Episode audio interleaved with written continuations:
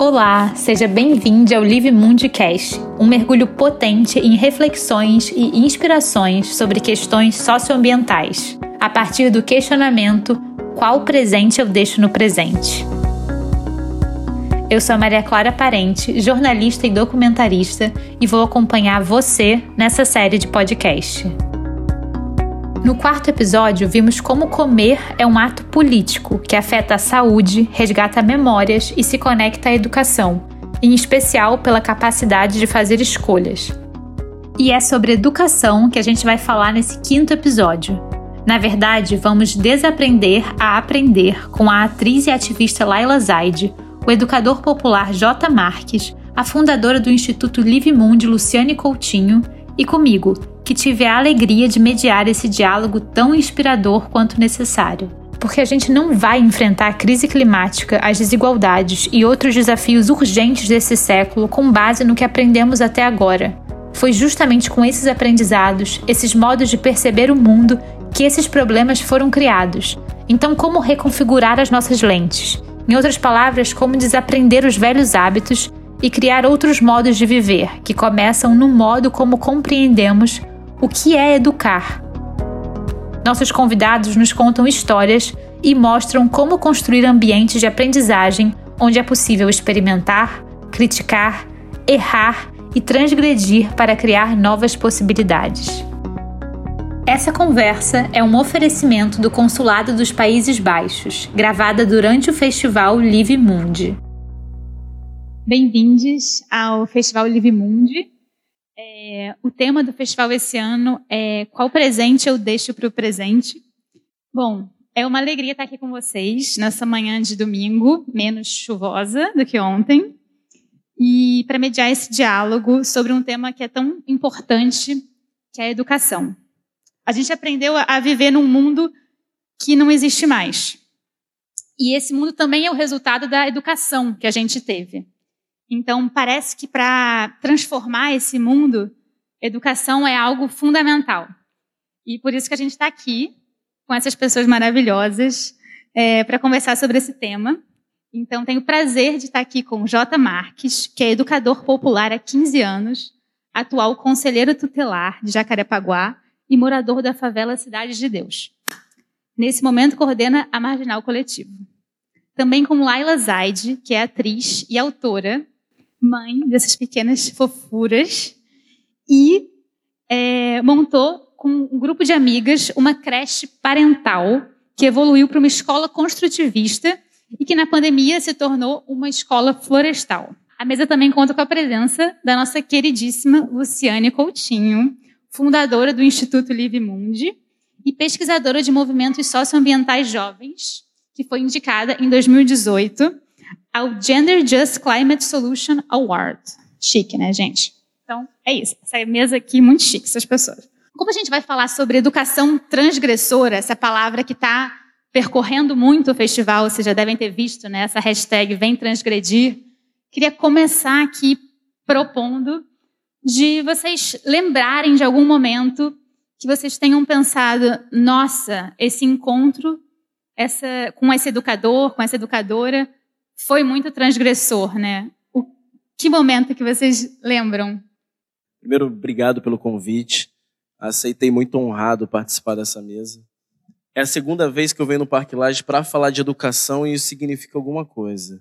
Significa que o nosso transgredir já está acontecendo quando a favela consegue acessar esses espaços para não apenas falar mais de violência, mas para falar das transformações que a gente tem praticado no cotidiano. E eu acho que um momento de transgressão na educação, para mim, foi o fato de simplesmente, apesar da escola dizer para eu não estar mais nela, porque ela me empurrou para fora, eu voltar para ela para dizer que é, esse espaço pode ser diferente. E nesse processo eu fui me tornando professor, nesse processo eu fui me tornando educador, e hoje a gente constrói também a nossa própria escola dentro da cidade de Deus. Transgredir sem transformar, sem agir, não é transgressão. Então, para passar a bola, né? Eu acho que a nossa grande transformação nas nossas vidas foi o simples fato da gente recusar o que estava sendo imposto para gente e dizer: peraí, esse mundo que está colocado não é o que a gente quer, esse mundo que nos empurra não é o que a gente está afim de viver, mas a gente está com muito tesão de construir aquilo que a gente se sente pleno, plenamente vivo, plenamente satisfeito com a nossa própria existência. Bom dia, né? É, bom dia a todos, obrigada pelo convite, Lu, por estar fazendo parte dessa mesa tão rica. É, a primeira coisa que eu penso foi numa professora que eu tive quando eu era bem novinha que dizia: se essa escola fosse minha, não teria prova, não teria nota, não teria competição entre vocês, não teria dever de casa. E aquilo me marcou profundamente. E eu, depois, já, já adulta, já atuante como atriz, eu resolvi entrar nas escolas municipais. Também entrei em abrigos, mas é, na escola eu consegui desenvolver um trabalho mais consistente de levar uma educação que vinha deles para mim. Quer dizer, eu, eu trazia o espaço para troca e a escuta para entender o, o que, que a gente vai desenvolver aqui. Eu quero que vocês me digam. E a partir deles é que a magia acontecia. Então acho que são esses dois momentos de transgressão assim que eu acho que me que me pautaram. Primeiro na infância, uma professora que abriu as portas para eu entender, opa, pode ser diferente disso. E, e, depois eu botando a mão na massa, dizendo, calma aí. É, e um projeto que eu, eu desenvolvi em casa, uma folha de papel, bati na escola municipal mais perto da minha casa. Falei, olha, eu estou com uma ideia, eu posso trazer? E eu fui muito bem recebida a ponto de, de replicar isso em outros lugares. E. Isso em que ano? Isso, nossa, a primeira escola que foi em Santos Anjos, ali no, na Cruzada, não sei nem dizer, mas deve ter no mínimo uns 13 anos. Bota aí 13 anos. É, e aí corta para eu depois, mãe, criando uma escola que pagava melhor os professores, os educadores, e me custava menos do que qualquer escola da, da região. É uma escola absolutamente diferenciada. Então, eu acho que eu consegui transgredir como aluna, como educadora ali e, e como mãe de alunos, assim. Pelo menos o pouco que eu consegui, eu me sinto satisfeita. Olá, bom dia a todos, bem-vindos. É, bom, eu estudei numa escola bastante tradicional aqui do Rio de Janeiro, uma escola jesuíta, e na qual eu aprendi muita coisa nela, né? Porque ela era muito conectada também com questões sociais do entorno. Então, ela de alguma forma me ajudou muito nesse processo de aprendizagem. E uma vez eu estava me preparando, era o terceiro ano né, do ensino médio, estudando a beça para passar no vestibular. E eu cheguei na porta dessa escola, é, tinha um horário, né? Que você tinha que chegar pontualmente, às sete horas da manhã, né? Senão fechavam os portões. E eu não sei exatamente por que acabou que o, a pessoa que ficava no portão, né, ali, ela, ela fechou antes do tempo. E ficou muita gente do lado de fora. E essa escola, ela tinha lugares que não eram acessados por ninguém, sabe? Tipo, lugares quase da nossa imaginação, tipo a clausura, a reitoria. E tinha um caminho específico ali, saindo daquele. que era um portão, e dali na lateral, que pela reitoria eu cons conseguiria chegar na minha sala de aula. Eu olhei para ali, foi, foi muito instinto, sabe? E eu cheguei e entrei, e de repente veio um monte de gente atrás de mim, e a gente invadiu foi subindo, passando pelo, pela reitoria, pelo, e chegamos, e de repente foi um monte de gente chegando nas, nas suas salas de aula e entrando na sala. É, eu não tive nem, não foi nada combinado, não, foi meio, bem instinto mesmo. E, obviamente, eu fui chamada na coordenação, né, na diretoria. E, enfim, tinha um comitê ali, né, impressionados, porque eu, enfim, não era uma, eu não fui uma aluna tão transgressora assim. É, e todos enfim, foi toda, sei lá, acho que veio todo o clero para falar comigo. E o meu coordenador, no qual eu admiro e até hoje muito, né, que é, é o Jorge, o professor Jorge. E estavam lá todos muito sérios, inclusive ele, o que me deixou um pouco preocupada.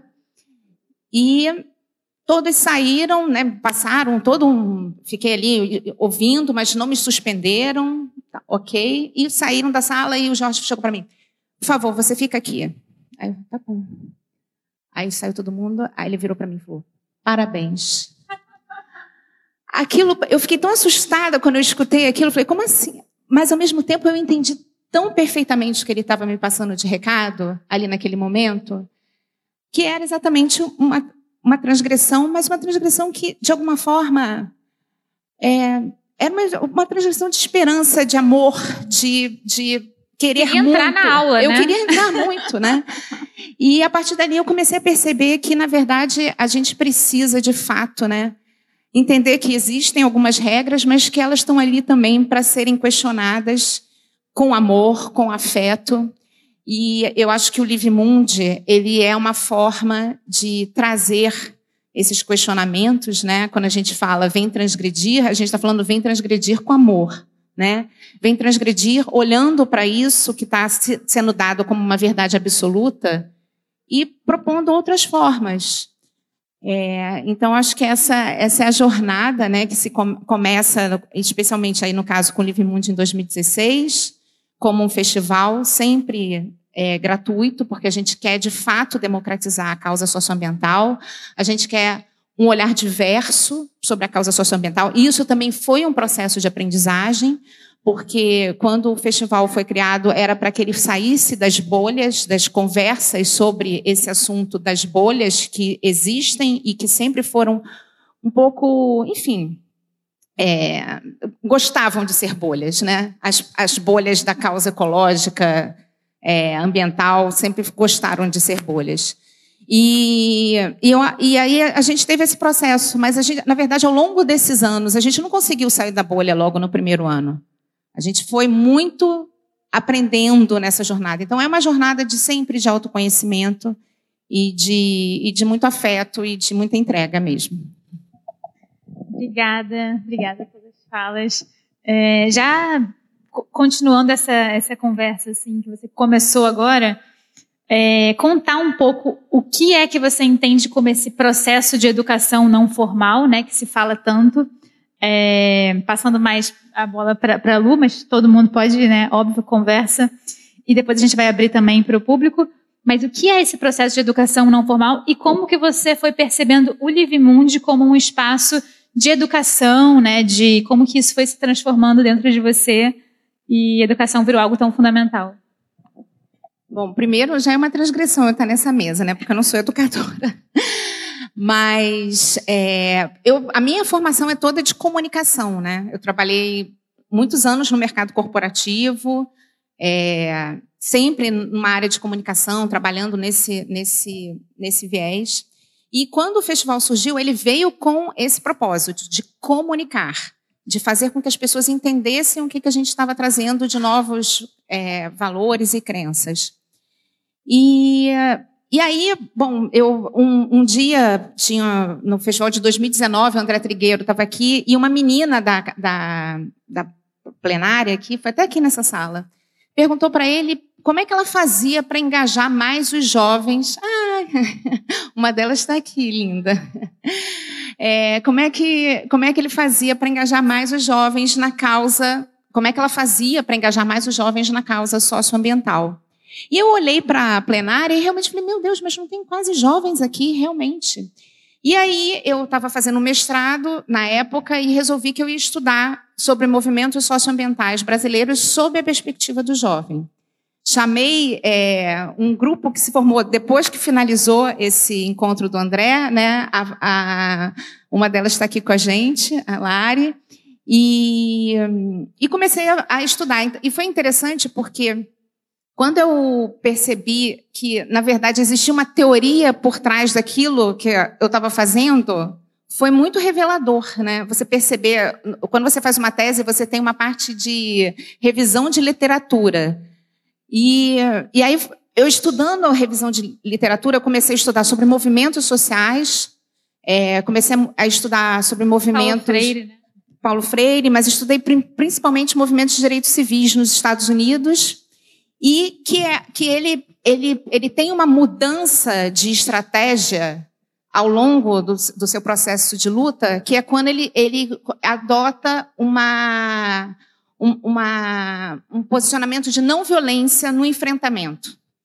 E isso foi muito transgressor também, porque na época, é, inclusive para as pessoas que faziam parte do movimento, porque eles, as pessoas estavam ali com muita, era muita dor, né? Então, é, você, você mudar uma estratégia para uma, uma, estratégia de não violência, de um enfrentamento de não violência, então é, as pessoas pretas invadiam, né, entravam em restaurantes que eram considerados que não exclusivos para brancos e sentavam nas cadeiras e, e ficavam lá.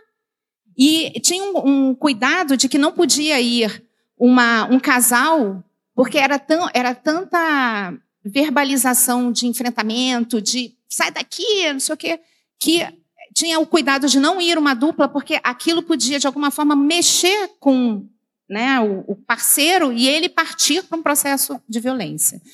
E aí você começa a falar assim, meu Deus, mas isso é muito revelador, né? E, e, e dentro de, do, do, do, dos movimentos de direitos civis existia, então, um processo de uma jornada de aprendizagem muito importante que transformou esse, esse olhar né, para um olhar de, não, de enfrentamento de não violência. Né? Enfim, é, além de Martin Luther King, tem várias pessoas que nem é, são conhecidas assim do grande público que, que, que foram fundamentais para a adoção desse, dessa estratégia de não violência. E eram jornadas de aprendizados, né? É, oficinas, né? que, que e, e, nossa, tem tanta, tanta artigo para ler. E aí entrevistaram essas pessoas que passaram por essa jornada de aprendizagem depois, 20 anos depois, 25 anos depois, e quanto elas, aquilo influenciou a vida delas depois na fase adulta. Elas tomaram caminhos diferentes. Né? Não, e daí você olhou para isso e falou: Nossa, tem tudo a ver com o Livre Mundo. Como é, foi esse eu, clique? Eu, gente, então eu falei: Bom, eu preciso trazer essas jornadas de aprendizagem, né? Entender que o festival é uma jornada de aprendizagem, mas é uma, uma jornada de aprendizagem curta,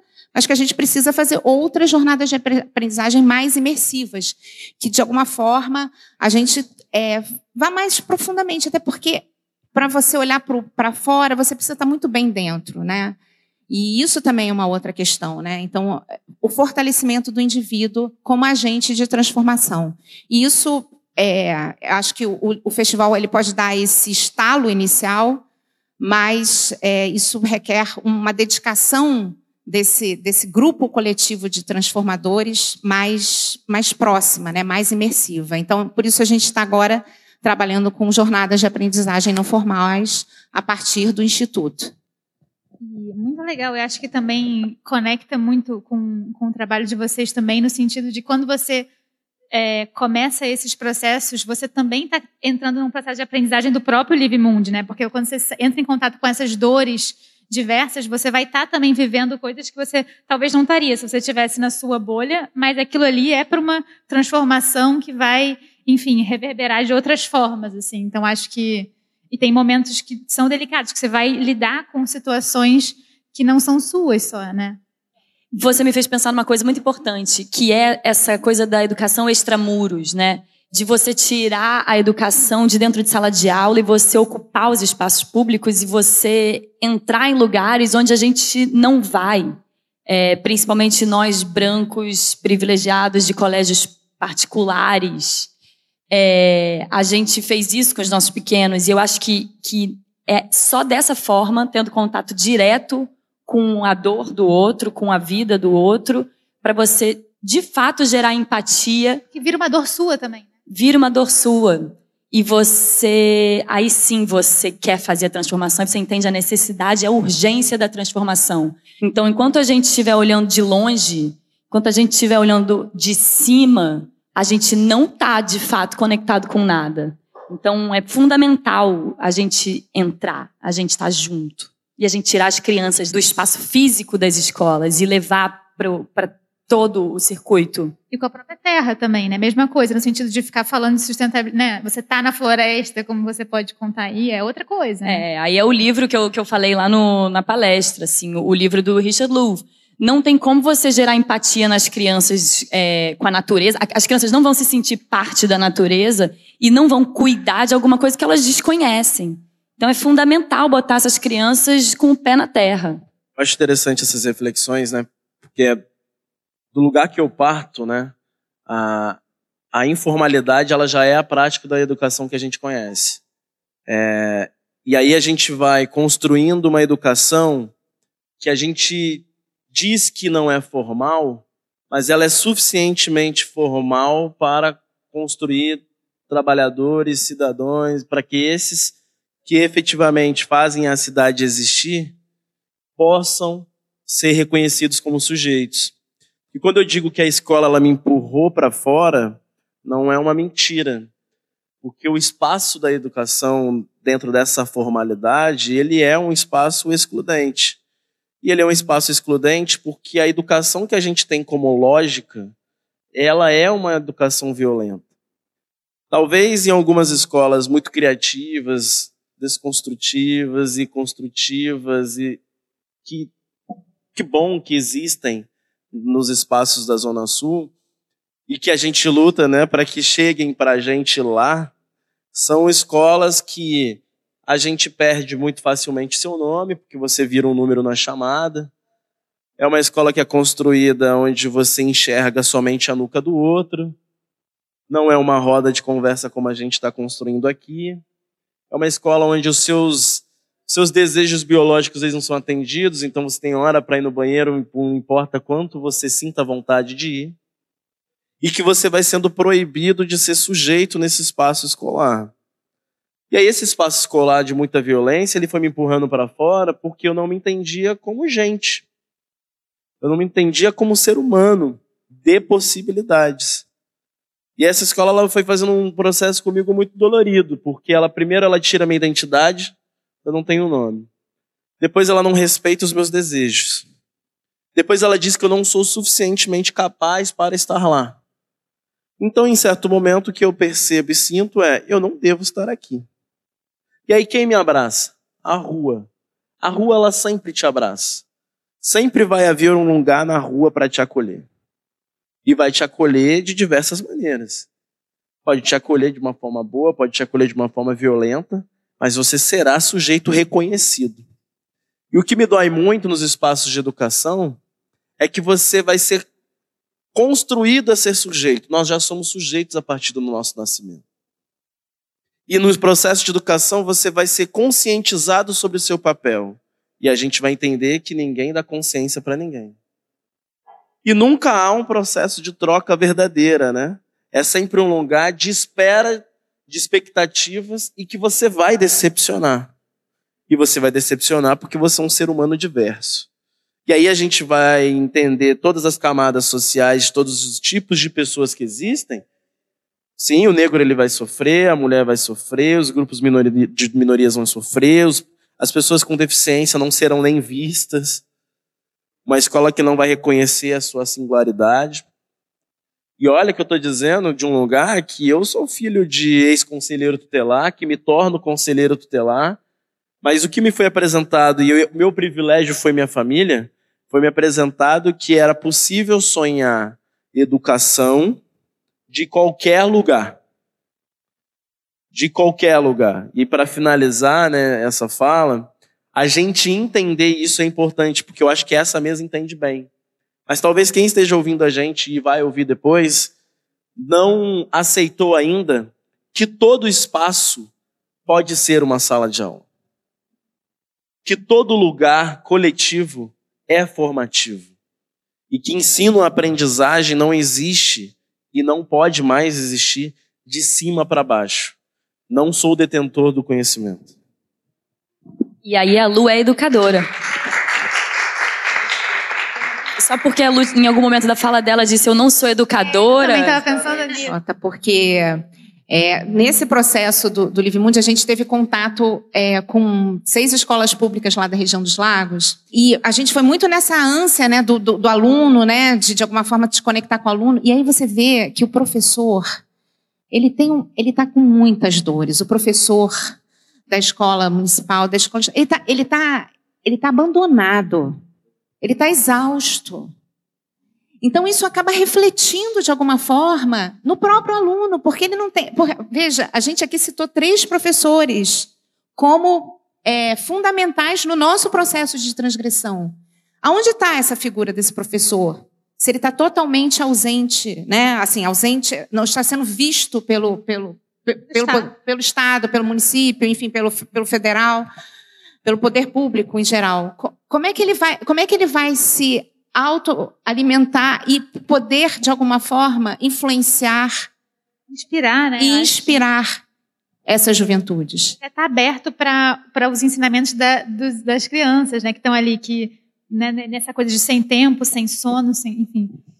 E hum, agora só você citou seus pais, né? Eu tinha notado aqui que no seu depoimento para a revista Piauí, você escreve que seus pais sempre pensaram comigo que a educação podia acontecer fora do ambiente da escola formal, né?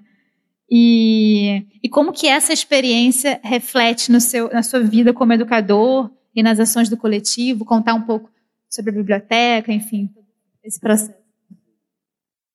É, eu acho que primeiro tem que entender assim, a gente tem, a gente criou um projeto né, antes da pandemia que chamava Escola dentro da escola. Cabe muito desse lugar, né?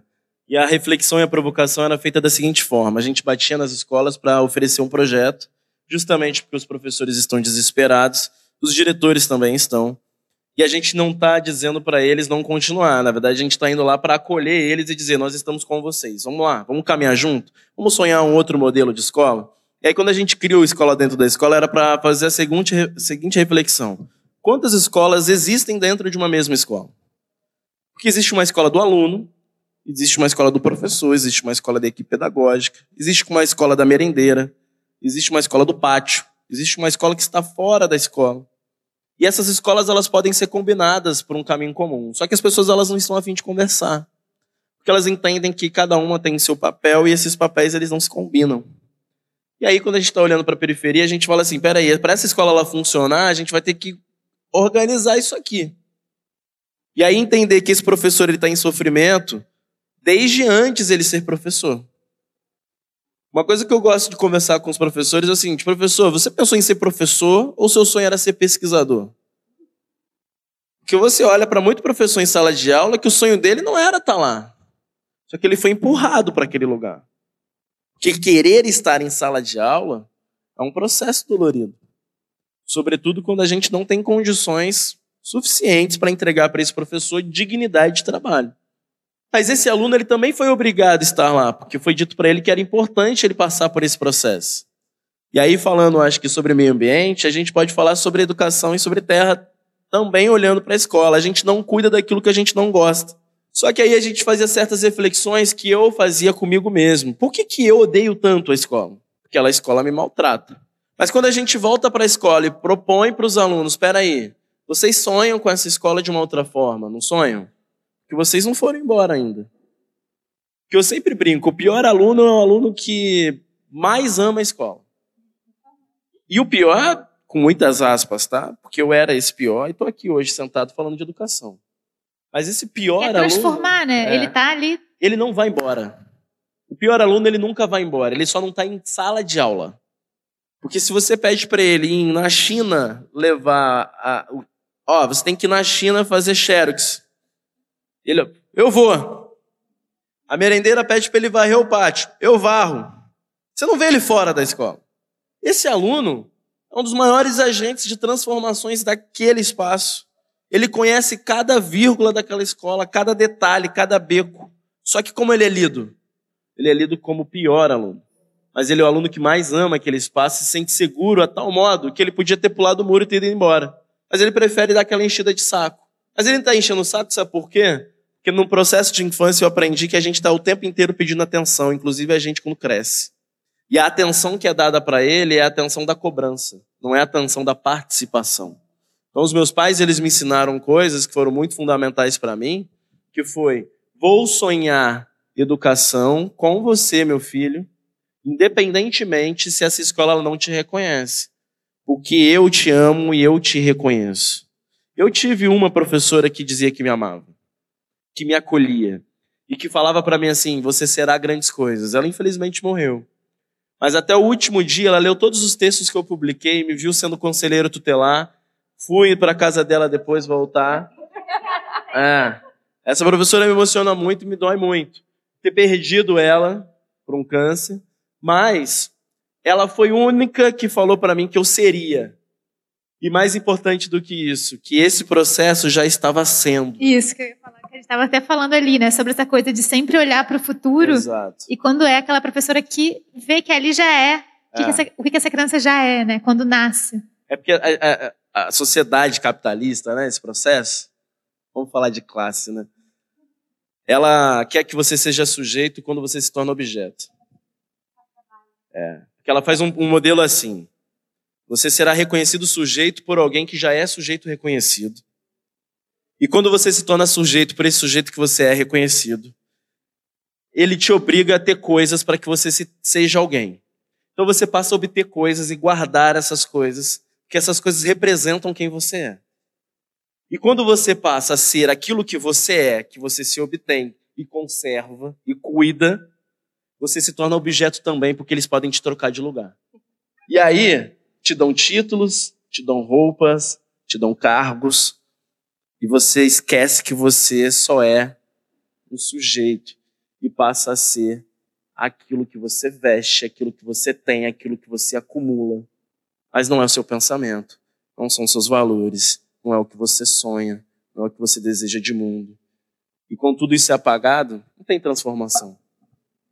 E é até a pergunta, né? O que que você, quem é você? As pessoas falam o que que elas trabalham, né? Não é o que isso é um super simbólico, né? O que Eu estou conselheiro tutelar.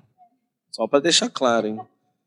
Porque esse lugar é importante da gente entender que a gente está em transição o tempo inteiro, né? Para transformar. Ai, e, e agora agora Laila contar. Ah, quer falar? Não, essa coisa da gente, da gente rotular, eu estou, né? Isso é a base da educação em todos os, em todas as idades, em todos os conceitos. Quando você vira para uma criança e diz, esse é o bagunceiro, essa é a CDF, é, você está marcando essa criança para sempre. Você está dando uma identidade que você, ela não escolheu. E a gente faz isso com nota. Se você é um, você é um C ou você é um 7, que coisa horrorosa né? E sempre em comparação ao outro. Então, que sistema falido e horroroso que a gente já viu que é isso que serve para fazer a manutenção desse sistema aí, né? A gente não quer mais isso, a gente quer um sistema de cooperação, de colaboração. Isso tem que ser transformado já. Eu, eu assim, eu, eu fico muito impressionada de ver como a gente já enxerga tudo isso e, e- e você vai saber me dizer muito mais, mas eu sinto que o teu meio enxerga isso também.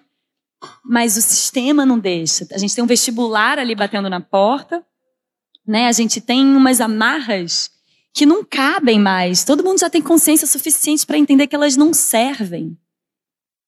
Então, assim, esse a gente está sempre propondo, a gente está sempre transgre- transgredindo, mas a gente esbarra nesse lugar. E aí, Jota, se você puder, não sei nem se está desviando um pouco da pauta, Não, mas tá assim maravilhoso, não tá, gente? de, de como que a gente consegue. Porque assim, tem um dado que está me ecoando aqui, que é o seguinte: 80% das profissões que essas crianças vão exercer não existem ainda. Então a gente está preparando elas para quê? Então, que ferramentas a gente tem para ficar jogando de cima para baixo? Para preparar para o quê? É um teatro, né? Você que foi atriz, né? É um teatro coletivo para fingir que o mundo ainda é um que não existe mais, porque você tem medo de, enfim, de tudo que está acontecendo, da crise climática, social, a refugiada, enfim, todas as crises que estão acontecendo, ao invés de falar, caramba, o que, que a gente precisa de ter de ferramentas de lidar com as situações complexas, com as incertezas do momento como a pandemia trouxe, por exemplo, ou a crise climática com as chuvas, enfim, tudo que acontece. E seria um outro pensamento, mas acho que isso desestrutura tanto a sociedade, né, que há uma É isso. A escola está aí para servir a esse sistema. A gente sabe o que a gente precisa para essas crianças. A gente precisa que elas sejam seguras.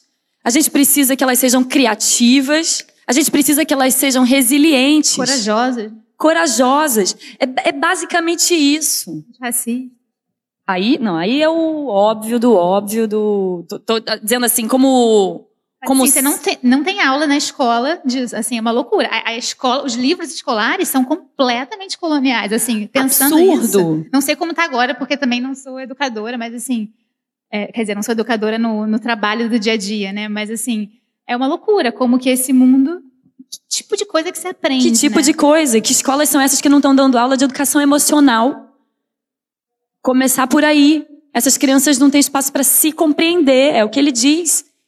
Elas são o que a escola diz que, que elas são. Então, é, isso tudo já existe, esse pensamento já existe, eu acho que ele reverbera em todo mundo, né? Mas a gente chega nesse gargalo de que eu acho que eu boto no lugar do vestibular, mas eu não sei. Como que a gente transgredia isso? Não, eu vou só trazer um ponto que aconteceu ontem no, durante a, exibição do filme da Maria Clara, que um dos é, roteiristas, o Tiago, ele estava falando, ah, tá aqui. Tiago, ontem você fez uma fala que me, me tocou muito, que a gente está falando sobre museus, né? E aí ele falou assim, mas o museu é uma invenção. Então, por que a gente não pode pensar no museu de uma forma diferente? E aí eu fiquei refletindo, na verdade, tudo é uma invenção, né? Tudo é uma invenção. Se a gente for olhar, isso é muito libertador, na verdade, né? A educação é uma, é, é uma invenção, a, a, a, o, o sistema econômico é uma invenção, a moeda é uma invenção, tudo é uma invenção. Então, por que não a gente olhar para isso de uma forma que a gente tenha liberdade de mudar, né? Sem, sem que é, o que está sendo posto seja uma verdade absoluta. E eu acho que esse é o grande desafio, né? Essa e, e uma outra pessoa que estava lá também falou sobre a falta de esperança dos jovens. Na verdade, ela falou da apatia dos jovens, né? E isso para mim é muito tocante também, porque a gente teve um momento muito, né, que todos nós sofremos muito, mas imagina a juventude vivendo o momento que a gente viveu. E ela, e ela como professora, ela até era uma educadora, e ela assim, eu, eu, eu trabalho em sala de aula, dou aulas, mas o que eu estou sentindo é uma apatia das juventudes. E como é que a gente faz para resgatar né, aquela, aquela.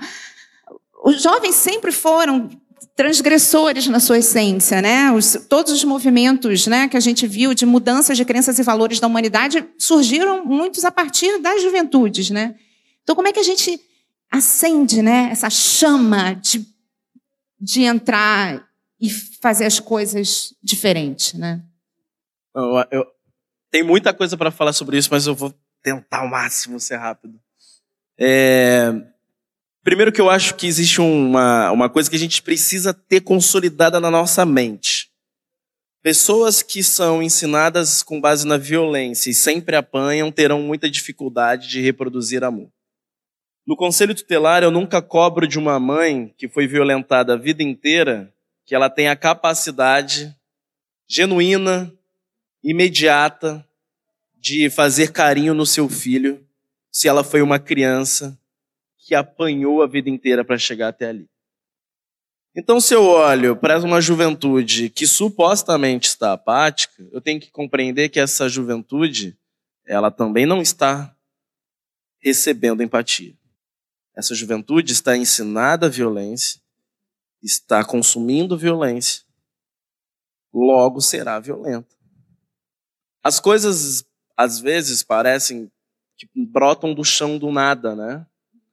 Que todo sujeito ele já é aquilo porque ele nasceu daquele jeito.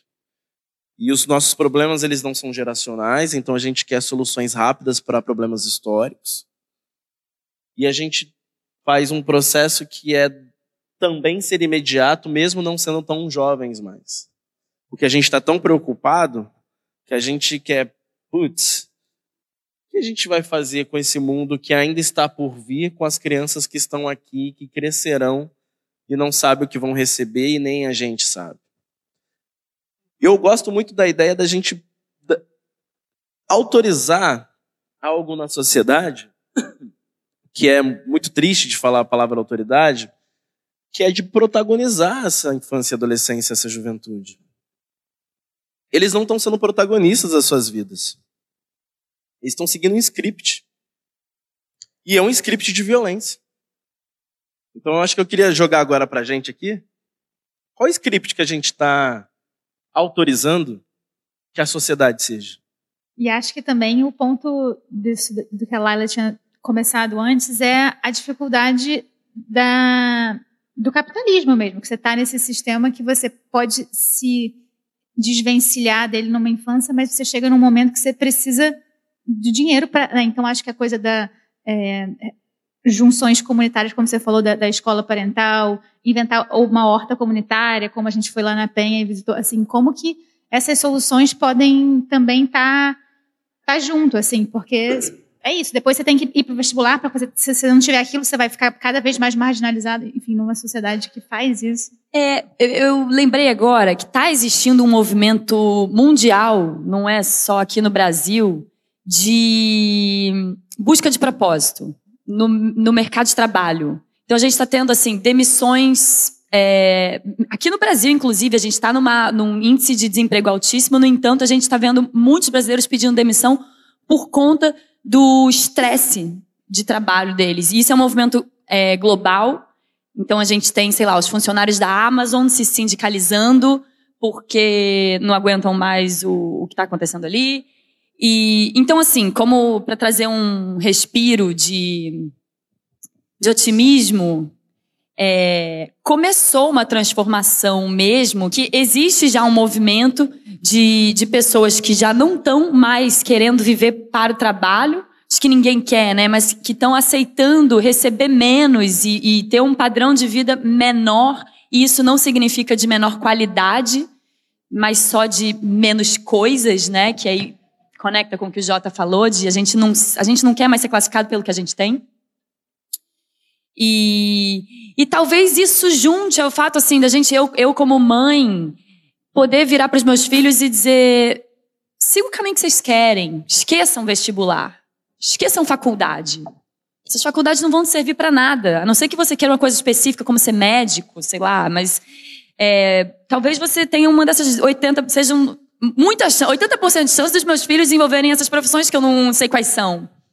Então, da gente poder realmente começar a se libertar e dizer para esses jovens: vão, eu acredito em você, acha teu propósito, acha tua paixão, acha tua a tua vocação. E se eles estiverem conectados vai. também com o que está acontecendo no mundo, talvez essa surja alguma coisa nova que ele mesmo pode criar, né? Entendendo ali qual é a necessidade da comunidade, daquele lugar que ele está. É, alguma coisa nova pode surgir se estiver aberto e não tão. Sim.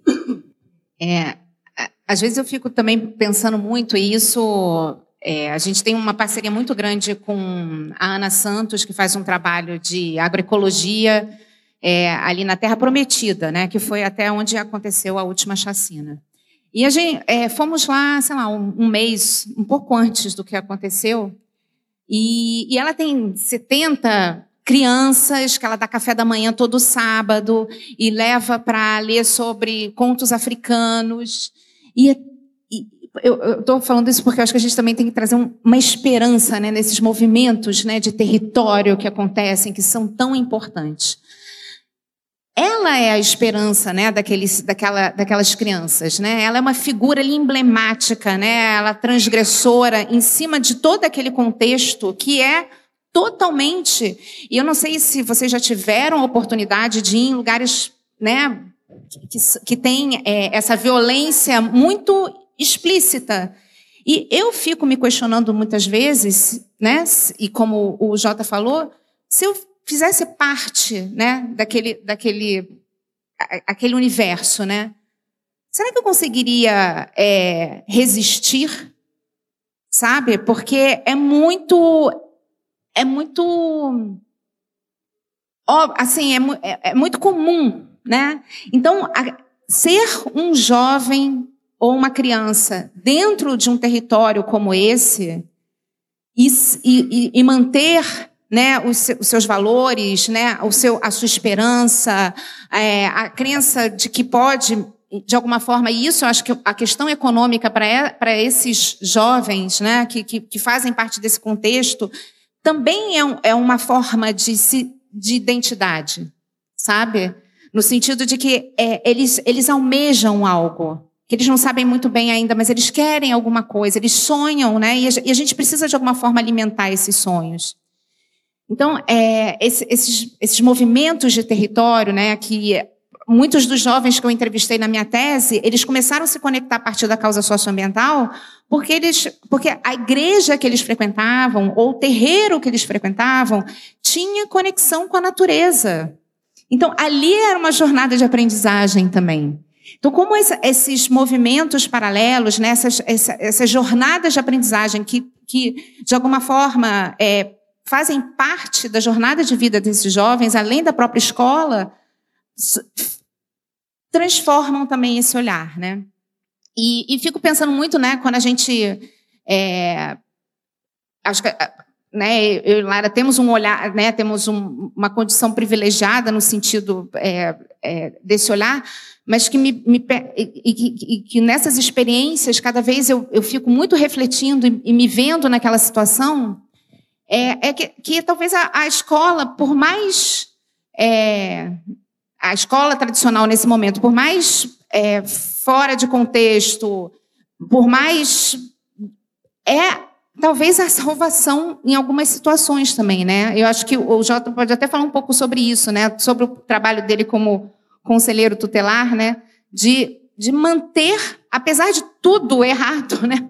De, de alguma forma, conseguir manter essa, essa criança dentro daquele universo, porque é ali que talvez ela consiga, é, enfim, criar outros vínculos também, né? Não sei. Lembrou a, o podcast que o Jota participou, que mandou para mim, que gente, eu estava ouvindo, e fala sobre essa dificuldade do conselho, do conselheiro tutelar, né? Que talvez seja muito legal contar aqui, porque, nossa, é, a criança está não frequentando a escola, ou, ou ela está frequentando, mas ela, o pai e a mãe autorizam ela a ir embora sozinha, ela tem cinco anos, por exemplo. E aí chamam o Jota e falam, olha, você não tem que resolver essa situação. Se a criança está dizendo que pode ir embora sozinha, você autoriza? Se ele fala que não autoriza, aí a, o pai e a mãe tiram a criança da escola. Aí chamam o conselheiro tutelar, J de novo. Então, assim, qual é a solução, né? Como é que contorna esses problemas que são complexos, que envolvem várias camadas, né? Próxima, vocês têm que me convidar para a gente fazer um grupo de workshop aqui, pra gente, um grupo de trabalho. Que tá vindo porra, cada cacetada, né, pra, de busca de solução. É, não, e, e, a gente vai chegando já no final da semana, assim, né? Eu, eu tô ficando sem voz, é por isso que eu tô assim. Porque o Conselho Telar, ele é muito pesado, né? Ele é, ele é um ambiente também é, possível de reprodução de violência, né? Assim como a escola. Mas são espaços que estão colocados, né? Para nossa juventude negra, para nossa juventude favelada, a gente está sempre ali naquele processo de empoderamento, dizendo assim: vamos disputar e ocupar todos os lugares, né? Vamos disputar e ocupar todos os lugares. Mas esses lugares eles não foram construídos para a gente e eles não nos desejam. Então a disputa vai ser pesada. E quando a gente disputa e consegue ocupar, se manter nele é outro desafio. Então a gente olha para a questão do vestibular. De fato, é uma burrice, uma idiotice, né? Passar para um, um, vestibular, mas nos obriga a criar uma ferramenta, já que o vestibular ele existe, a gente vai criar um pré-vestibular, a gente tem o nosso. Aí o jovem ele quer e tem, as, tem direito a estar dentro da universidade, assim como eu sou estudante da UERJ. Mas eu estava olhando lá minhas próximas disciplinas, eu já não sei como eu vou para aula, porque é humanamente impossível conciliar a minha profissão, as minhas atividades com ir para aula. É impossível. Eu não consigo, então eu já olho. Se eu ia terminar a universidade em quatro, eu vou terminar ela em oito se eu não desistir. Né? E aí, então, assim, eu acho que a gente tem que pensar é, que existem lugares que já estão colocados que a gente não pode ignorá-los. Se a, a juventude tem que disputar a universidade, a gente vai ter que ajudar a ferramentar ela para que ela consiga chegar lá. E aí vai ter que preparar ela que quando ela chegar vai ter outro desafio que é de se manter. E que talvez um dia, tomara, a gente consiga pensar a nossa própria universidade, onde o acesso ele já está liberado. E que essa escola aqui hoje, ela é violenta, de fato, ela é uma escola também que acolhe, porque é melhor. A gente sempre pensa assim, né? É melhor que o, a criança, o adolescente, ele esteja dentro da escola. Mas a minha preocupação se dá sempre. E se essa escola também estiver praticando violência? Então eu acho que a gente tem que olhar sempre para todos os espaços possíveis à nossa volta considerando que, por mais confortáveis que eles nos aparentam, eles também estão dentro de uma estrutura de prática de violência, porque nós somos sujeitos de violência, né, por si só. Então a gente tem que ter sempre um olhar muito atento de como as nossas práticas elas estão colocadas. E eu não estou dizendo aqui que eu nasci um educador pronto, e nem que vou morrer pronto. Eu estou dizendo aqui que todos os dias na nossa coletividade eu estou me revendo como educador popular para entender se eu também não estou violentando na minha angústia, no meu sonho, no meu desespero, para que as coisas sejam diferentes, sabe? Até no nosso discurso até de entender que os outros também têm processos, né? E aí, quando a gente olha para essas famílias, por isso que eu falo sobre o, o processo de criminalização do Estado como um todo e da sociedade como um todo. Sim, a criança está lá no Estatuto da Criança e Adolescente dizendo ela não pode ir embora sozinha. Mas dentro da favela, como que essa criança não vai para a escola e não volta para a escola sozinha se esses pais eles precisam trabalhar? Mas não é só sobre trabalhar. Que tempo ele vai ter para sair do trabalho para buscar essa criança? Aí a gente vai terceirizando. Vai pedindo para a tia, vai pedindo para a madrinha, vai pedindo para o vizinho, vai pedindo para a avó, para o irmão mais velho. Mas às vezes um desses falham. E aí essa criança foi autorizada lá atrás. Ó, ninguém foi buscar, ela sabe chegar. E ela sabe chegar. Porque dentro da favela, como eu sempre brinco, a favela é um alfaville nosso. É uma comunidade fechada. Duvido que vocês vão ter coragem de entrar na cidade de Deus de doidão. Mas é porque tem essa imagem construída de que não dá para entrar, de que eu não posso ir lá. Eu até lanço o desafio aqui, vamos fazer um Live Mundo dentro da cidade de Deus. Vamos fazer um processo como esse lá dentro para mostrar que essas fronteiras elas não existem que esses espaços eles podem existir lá também, sabe? Para que essas crianças elas sejam abraçadas também, porque sim, aqui é público. Sim, as pessoas podem vir, mas quais? Quais conseguem chegar no Parque Laje? E aí, quando a gente está olhando lá para a favela nos, na, na ideia de acessos, a gente também tem que fazer essas reflexões. Essas crianças elas já estão sobrevivendo sozinhas. E elas não estão sobrevivendo sozinhas porque não há quem as ame. Mas tem tanta gente que as ama que precisa lutar para que elas continuem existindo, que às vezes elas nem conseguem estar presentes. E aí, por isso que está no Estatuto da Criança e Adolescente, que é papel da sociedade cuidar também. Não é só da família, não é só do Estado. A, a criança passando pela rua a caminho da sua escola, numa sociedade ideal, ela não está desprotegida. Porque numa sociedade ideal, todo aquele entorno acompanhando aquela criança vai garantir que ela chegue com segurança lá. Então, se a gente começar a aplicar política pública com senso comunitário, ué, seu filho for caminhar aqui fora, não tem problema nenhum, porque a gente está entendendo que todo mundo aqui vai cuidar. Mas vai fazer isso? Não, eu não vou autorizar como conselheiro, e não deixa. Porque a gente não tem isso ainda. O causa da nossa violência faz com que a gente não consiga acolher essas crianças.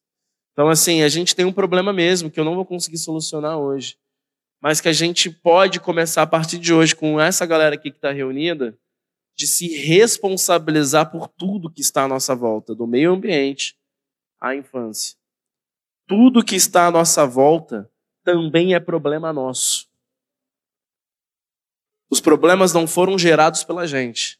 Mas se a gente não entender a nossa participação na manutenção do problema e nem que nós somos coautores da solução, as coisas serão sempre empurradas goela abaixo e a gente sempre vai ficar naquele lugar de reclamação sem proposição. Não é minha culpa. Mas eu aceitei o desafio com coragem de que eu vou resolver o problema e eu vou resolver o problema do lado dos meus.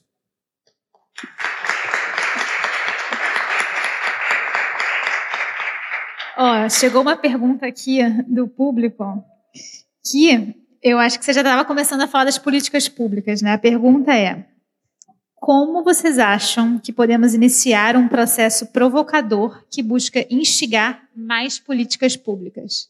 E Laila, eu acho que a, você não chegou a contar mais sobre como foi o processo né, da, da sua da, da, creche parental. Acho que se quiser juntar e já fazer a... Eu vivi uma coisa muito muito linda, mas muito elitista em algum grau. É, que foi isso. Eu, eu, engravidei com algumas amigas, a gente é, se tornou uma creche parental, que era uma coisa que eu nunca. Eu pensava, imagina eu parar minha vida para cuidar de bebê. Mas aconteceu e foi leve, suave, gostoso. Em algum momento a gente conseguiu uma educadora maravilhosa que queria experimentar educação. Ela é uma estudiosa de educação, uma pedagoga. Ela queria experimentar a educação fora dos modelos tradicionais das escolas. A gente topou a jornada com ela. A gente conseguiu uma casa emprestada. Estava à venda, abandonada na rua. E eu falei para a dona um dia assim: você me empresta, eu pago as contas de luz e, e água. E a dona topou. A gente vivia com medo da casa ser vendida a qualquer momento, mas ela não foi vendida por três anos. Quando estourou a pandemia, a gente conseguiu ir. Éramos, éramos sete famílias, as sete famílias para o meio do mato, juntas, e levar as educadoras. Então, essa escola, que era uma escola aqui, virou uma escola florestal. Então, assim, essas crianças que estavam aqui, que vocês viram, sabem plantar, sabem colher, sabem compostar. É, chegam aqui, veem lixo na rua e ficam apavoradas. é uma fofura. Mas é um processo muito elitista, porque as famílias puderam parar tudo e se dedicar àquilo nesses, nesse um ano e meio no mato e mais os três anos anteriores aqui. É, por outro lado, aqui a gente, é o que eu comecei falando, a gente pagava muito menos, muito metade, uma creche, né? metade do valor de uma creche, e os nossos educadores todos ganhavam o dobro. É, porque não tinha estrutura da escola. E isso eu vejo acontecendo na periferia. É, essa coisa de, de, uma, uma família receber várias crianças e cuidar, isso, isso acontece, isso é muito bacana. E a gente está muito longe disso aqui, o que é uma pena, porque as crianças ganham uma sensação de família expandida. Meus filhos têm sete pais, sete mães, é uma, é uma lindeza. Mas é, Bom, em algum momento a gente, por lei, é obrigada a inscrever em colégios inscritos no MEC. Não viria o conselheiro tutelar. Se não, é. E, e, aí as crianças fizeram quatro anos, a gente conseguiu, por conta da pandemia, estender até os cinco. Mas em algum momento a gente teve que colocar, acabar essa história por conta da, da lei. E aí, só para fazer o link com a política pública. Eu acho que eu hoje sou uma comunicadora de redes sociais. Uma coisa que eu nunca achei que eu seria, porque eu, eu odiava rede social, até hoje eu tenho muitos problemas com rede social, mas eu encontrei alguma coisa que vale a pena ser dito ali. Eu, eu uso minhas redes sociais para um ativismo socioambiental, gosto e sinto que faz diferença. Então. É, então eu encontrei um lugar ali.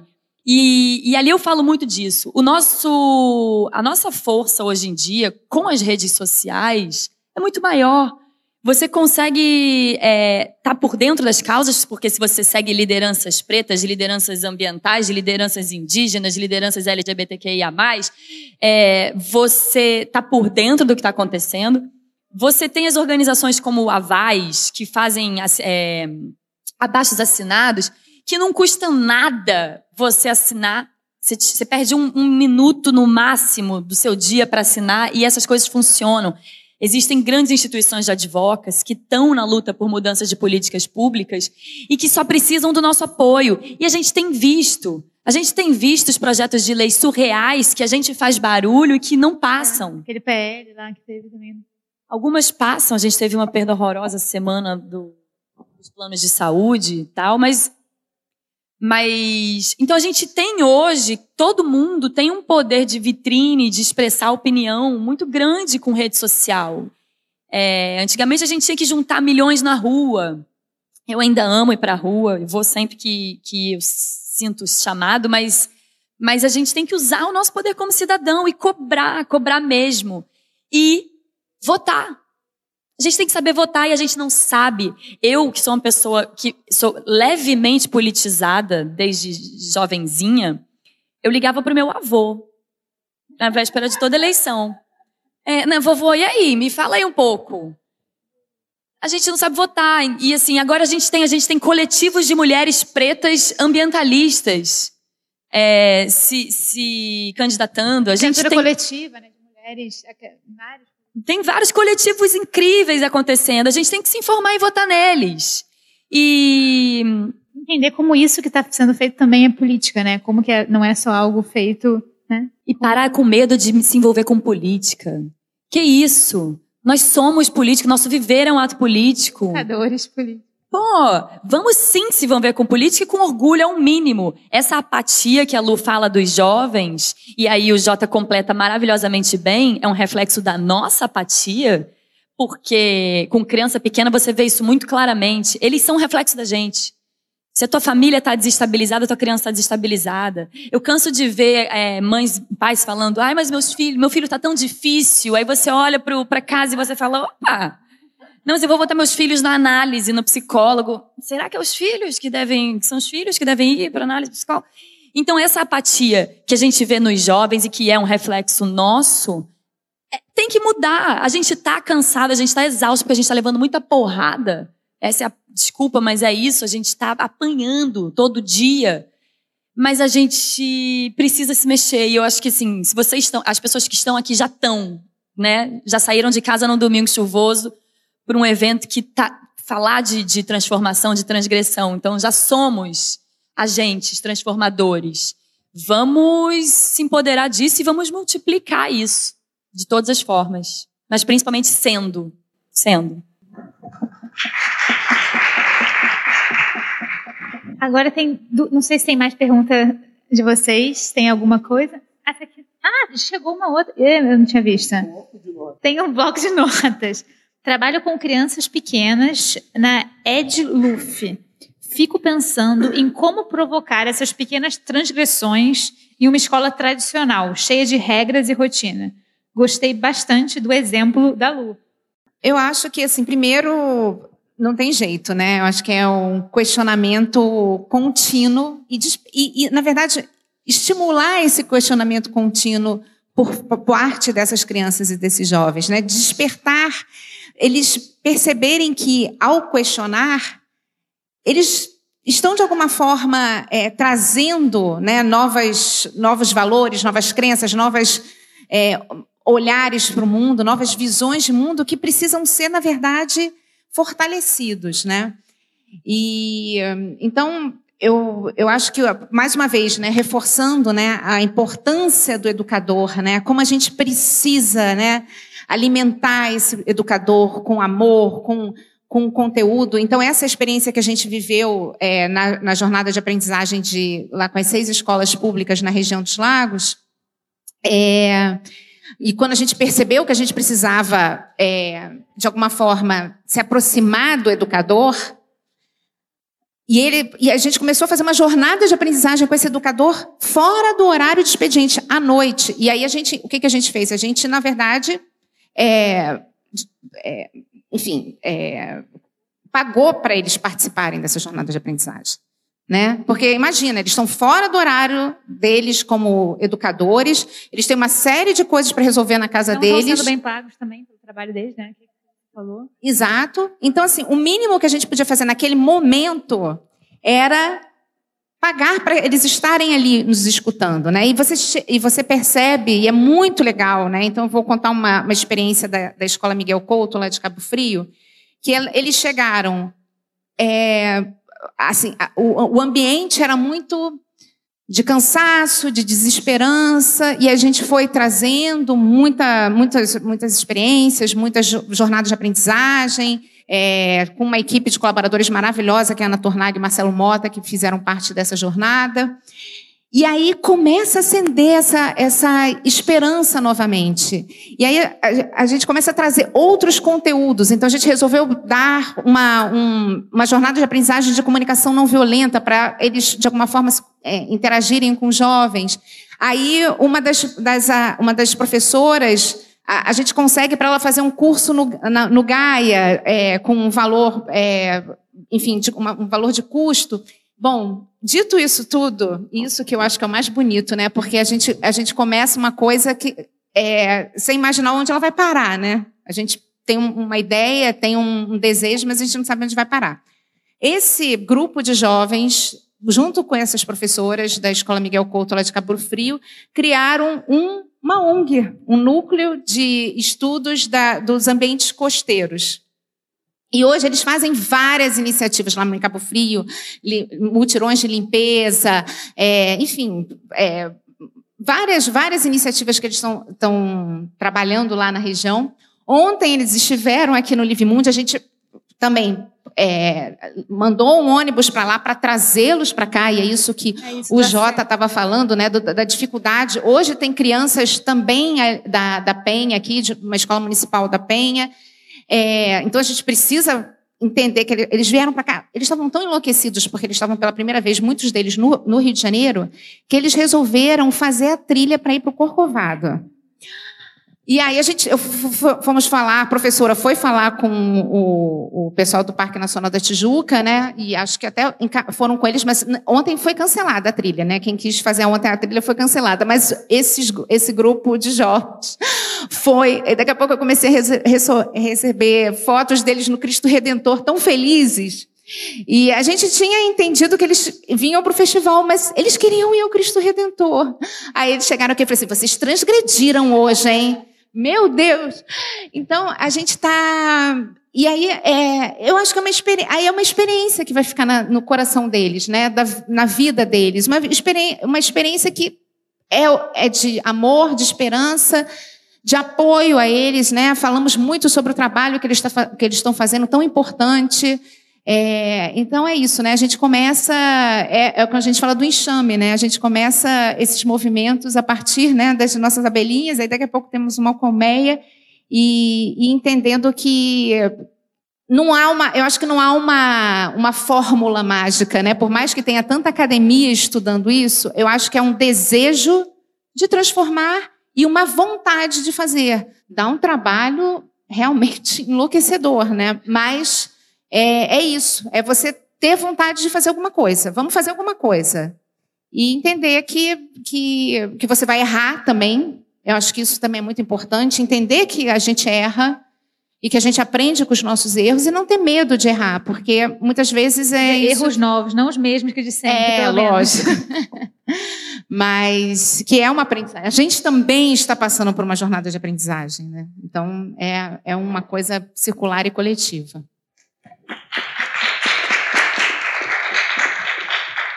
Agora sim, eu acho que acabaram as perguntas. Se alguém tiver mais alguma para fazer. Eu não sei quanto tempo tá, se tá ok de tempo. Ah, então tá ok de tempo. A gente tem algumas outras coisas que a gente tinha anotado de, de falar. Uma que é sobre essa que até Lu tocou um pouco, sobre essa questão do tempo e da, da aceleração, né? E como é difícil, às vezes, é, nesse dia, a escola não respeita os tempos, né? Voltando até para a coisa da, da natureza, da, da, questão cíclica do corpo mesmo, né? A, história tem, a escola tem um desrespeito com esse escola tradicional, né? E, e os, os, trabalhos, né? Nesse sistema também, né? Então, como que vocês veem esse, como que esse esse tempo interno é respeitado de um outro jeito quando você tem esse olhar do afeto, do cuidado e como que isso transforma toda aquela rede, né? Como que isso impacta? É porque os meus filhos foram criados na natureza esses últimos anos e na natureza isso se ensina espontaneamente. A natureza te ensina a ver as estações, o, a mudança, né? O fruto que cai, que nasce, que brota, que, que decompõe, o bichinho que morre vai sendo levado pelas. É, a natureza ensina esse tempo. Só que os pais querem os filhos falando inglês, francês, tocando piano e Então, as famílias colocam em milhares de atividades, a criança tem uma vida intensa, regrada por horário. Então, a minha sugestão é menos atividades, mais ócio ao ar livre. Assim, eu vi, eu vi isso, tá? Eu vi isso com os meus filhos, eu vejo isso com os meus filhos, eu vejo. E eu vi com as dez crianças do nosso coletivo. Funciona e é maravilhoso. Agora sim, esse é o ponto da ambientalista Harebo. Vai ver que a galera aí de dentro das escolas do. Posso falar por. Nem posso, porque assim, o, o, ritmo de escola né, é uma coisa absurda, né? E aqui refletindo todas as ideias de tempo, né? Yeah. Seu tweet. É. Qual tweet? Eu falo muito. Você falou. você falou que a gente estava falando, você estava ah, falando alguma coisa tipo, cara, tô cansado, vamos dormir, tem que dormir. Acho que é uma revolução. Ah, Esse, a, a, a, você poder dormir. Não, é, né? é porque existe aquela famosa frase dessa sociedade agora, é, cinco passos para ganhar um milhão, é, que é, é trabalhe enquanto eles dormem. Aí eu fiz um tweet dizendo assim: tá, ninguém mais está dormindo. A gente está trabalhando três vezes mais, a gente está trabalhando muito, a gente não está descansando, ninguém está dormindo sem ser com remédio, tá todo mundo viciado em drogas, sabe? Assim, farmacêuticas mesmo. Tem as outras também. Mas tá todo mundo. É, né, né, nesse ritmo, eu acho que é isso. A gente tem que refletir o ritmo da sociedade para entender qual é o ritmo da educação. Porque é o que eu. De novo, a gente vai separando as coisas em caixinhas, mas está tudo integrado. Ou a gente faz essa integração, ou a gente vai entender que são mundos à parte. A escola é reflexo dessa sociedade. Né? O espaço de educação é reflexo dessa sociedade imediatista, que também não está conectada com a natureza efetivamente, que não está olhando as estações. A própria forma da gente se alimentar, na nossa casa, na escola, em qualquer outro ambiente. A gente não respeita nada do que, tá, qual, o que, que é época, o que não é época. A gente só quer. Né? Só que é aquilo, né? Não é a Serrari é boa, é só a gente pensar onde cada coisa tá. Eu, é isso, isso aqui que você fala que eu quero para lá também. Porque, porque senão fica parecendo que assim, ó, nós lá, nós, pô, vocês são, faz uns bagulho que é maior fácil, pá, não é isso. A gente quer o que vocês estão fazendo também, a gente quer que chegue pra gente. Porque é coisa linda isso, imaginar que as nossas crianças lá da cidade de Deus possam acompanhar a natureza existindo. Só que, só que aí a gente tem lá o valão, aí tá cheio de lixo, tupindo no bueiro, aí a gente está lidando com alagamento. A cidade de Deus é fruto, inclusive, das grandes enchentes em 66, que vem e sofre de novo em 96 que qualquer chuva que acontece já nos dá medo que a água vai subir e invadir as nossas casas. Então, assim, o tempo para a gente, ele tem outro. E aí é muito compreensível que os pais de favela, que as famílias da favela pensem assim: eu preciso ferramentar o máximo possível as minhas crianças, porque as minhas crianças elas precisam ter mais oportunidade do que eu tive. E aí essa lógica que tem, né? vai ter que tocar o piano, vai ter que aprender inglês, vai ter que aprender francês, para a gente é diferente. Vai ter que aprender outras ferramentas. Se tiver inglês, vai. Se tiver jiu-jitsu, vai. Se tiver balé, vai. Se tiver complemento escolar, vai. Tudo que tiver, escreve. Eu tenho, a gente tem criança no projeto que faz todas as atividades, faz complemento escolar na nossa atividade, faz complemento escolar particular, porque a mãe quer essa criança ocupada. E ela, essa criança ocupada, para ela, não é assim o sentido de eu vou me livrar do meu filho. É que eu estou dando o máximo que eu posso para ele, para que ele possa crescer com mais ferramentas para ser melhor do que eu. Porque a minha mãe, eu sempre digo isso, minha mãe é porteira. Quando eu dei mole na minha universidade, já com 30 anos, ela falou assim: larga tudo que você está fazendo e foca na universidade você não vai desistir da universidade. A gente não chegou até aqui para você desistir da sua graduação. E ela faz a seguinte, a seguinte reflexão: tudo isso que você faz é fundamental. Mas o que, que você está fazendo para você? Você tem um plano B? Se tudo der errado, o que você vai ter é a sua graduação, filho. A minha mãe faz isso comigo. E ela não está errada. Por quê? Que lindo que vocês me chamaram para falar de educação aqui. Os professores locais me reconhecem como professor, os diretores me reconhecem como professor. Mas eu nunca vou ser secretário de educação. Eu não vou chegar ao MEC. Talvez eu não chegue a ser professor universitário. As minhas chances, mesmo sendo quem eu sou aqui sentado, são mínimas de conseguir ter autoridade no campo da educação. Porque a gente tem que ter coragem de assumir que a educação é elitista em todas as suas formas. Porque quando eu sentei com vários doutores para refletir sobre educação popular, muitos deles, sem a menor vergonha, perguntaram para mim: Você é formado em quê? Só que aí, na hora de eu conseguir uma vaga, hoje eu sou conselheiro telar porque eu fui eleito pelo meu povo. Porque se, se fosse um processo seletivo, não seria eu lá. Se hoje aparece uma vaga de coordenador pedagógico, estando há 15 anos fazendo isso, eu não tenho um currículo para apresentar. Então a gente tem desafios aí realmente para compreender que há um tempo que existe que a gente não quer acompanhá-lo, porque ele é completamente surreal. Existe um tempo da natureza que a gente quer absorver, e existe um tempo da urgência para corpos que, se não acelerarem, eles já nasceram atrás, e eles não vão nem chegar a alcançar o mínimo para existir. Esse é o nosso medo hoje na cidade de Deus. Não é como acelera o tempo dessas crianças, mas é como que a gente produz um caminho para que elas tenham que correr menos. Porque as nossas crianças estão cansadas, muito cansadas.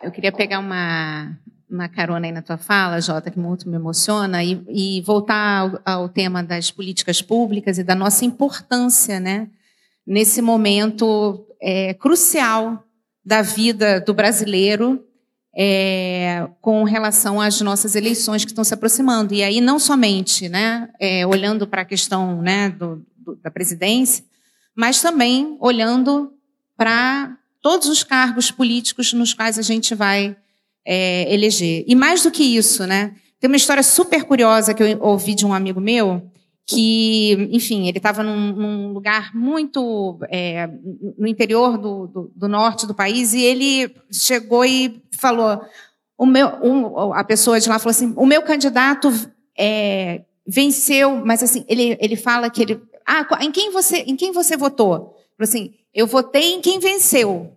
E, e, aí você começa a perceber que a, a, lógica, muitas vezes, é quase como um time de futebol, sabe? É como se ele estivesse torcendo para um time que o mais importante é que o candidato dele vença, não que aquele candidato seja o melhor para ele, sabe? Então, olha a, a, o, o, que a gente tem que mudar de paradigma muitas vezes na, na cabeça dessas pessoas, entendeu? Então, como a gente precisa apoiar essas pessoas, a gente conseguir conversar com é, todos que estão à nossa volta. Eu entro num táxi e eu estou falando, sabe? então a gente já começa a falar, a gente tem que estar o tempo inteiro aberto para, de alguma forma, trazer essa consciência, sabe? E com afeto, com amor, entende, o entendimento, às vezes, dos limites até de uma conversa sobre essa, mas, assim, trabalhando em cima do afeto e do amor, eu acho que a gente vai conseguir dar essa guinada.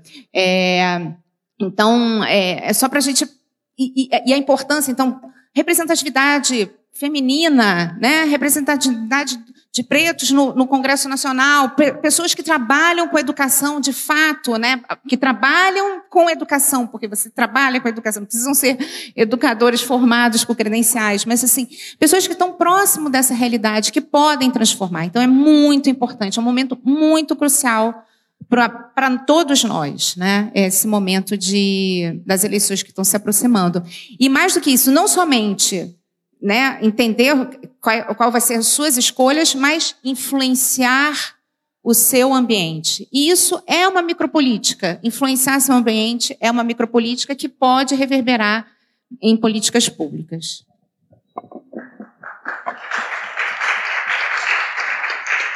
E só uma coisa também que eu fiquei pensando quando você trouxe essa fala de não, não nessa mesa não reconheceram como é que nem chegar para o Krenak e falar não, você não é filósofo porque você não é formado em filosofia. Assim, é, é são coisas que são dessa sociedade que se estrutura a partir dessas né, normas e mas como que a gente entende que um, um trabalho de campo é tão né, loucura dizer não, Krenak, você não vai falar não porque você não é formado em filosofia. Imagina. Assim, algo, ou você não vai fazer porque você não, é, não fez teatro na, na faculdade, né? Então você não é atriz. É assim, é muito doida. É, tem mais uma coisinha assim para a gente finalizar sobre que a gente tinha até conversado sobre a questão do desaprender, né? Que a gente fala muito de aprender, do processo de aprendizagem, mas a gente entende que a gente aprendeu muitas coisas que a gente precisa largar e desaprender. Então, para a gente finalizar aqui essa conversa, o que, que cada um de vocês quer desaprender assim desse, desse mundo que não nos pertence? Eu acho que a gente tem que desaprender essa. Bom, me passaram milhões de coisas pela cabeça que a gente tem que desaprender, né? Que são passados e que nós somos porque somos há 500 anos somos. Mas essa coisa de ter certezas, sabe? De ter que ter opinião, de saber. Vamos aprender isso, vamos estar mais flexível, mais aberto, mais mole, mais desconstruído.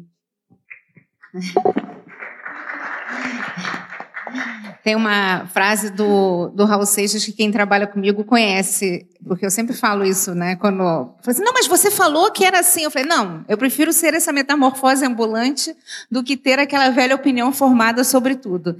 Então, isso para mim é uma. E tem muito a ver com o que a Laila falou, né? É, você está aberto, né? Você está aberto para aprender. Então, é, eu acho que é isso, né? Você tem que desaprender a ter certezas e estar tá sempre aberto para aprender e ser essa metamorfose ambulante do que ter aquela velha opinião formada sobre tudo. É, vou falar para mim mesmo. Tá? Eu gosto muito de fazer as reflexões coletivas a partir do que eu vou aplicar para mim. Eu vou desaprender ao que ensinaram que eu era. E eu vou provocar que cada um também desaprenda sobre o que disseram que vocês são. Para que vocês possam aprender sobre quem vocês desejam ser e quem vocês estão construindo ser nesse momento. E esse processo, para mim, ele tem sido fundamental para aprender a desaprender, a aprender novamente, para conseguir ensinar para que eu seja esse sujeito que consegue entregar e receber o tempo inteiro, me desfazendo o tempo inteiro, não tendo o menor medo de me desconstruir, de me olhar tão profundamente que às vezes eu nem gosto tanto assim de mim. Mas que lá no fundinho, quando eu me vejo ali, eu lembro que esse não gostar de mim foi o que me disseram que eu deveria fazer. E aí eu vou, abraço quem eu sou e falo: caramba, você é bonito pra caramba. Que gostoso me abraçar. Que gostoso ser quem eu estou sendo. E que delícia desaprender que me disseram que eu era feio. E que delícia aprender que agora eu sou bonito demais. Façam isso.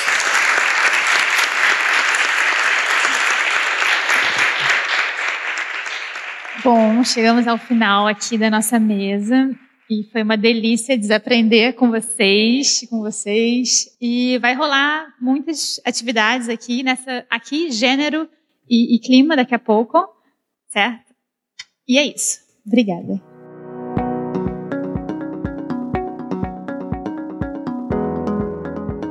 Essa conversa é para ouvir muitas vezes, né? E para continuar esperançando esses novos mundos, não deixem de ouvir o sexto episódio, que fecha essa temporada do Live Mundcast. O André Trigueiro, um dos maiores jornalistas ambientais do Brasil, conversa com as sete jovens curadoras do Festival Live Mundi sobre suas jornadas e sobre os diversos imaginários que fizeram parte de suas narrativas para criar o festival e transformarem suas vidas. Dá o play Eu sou Maria Clara Parente e foi uma grande alegria estar com você. Até breve!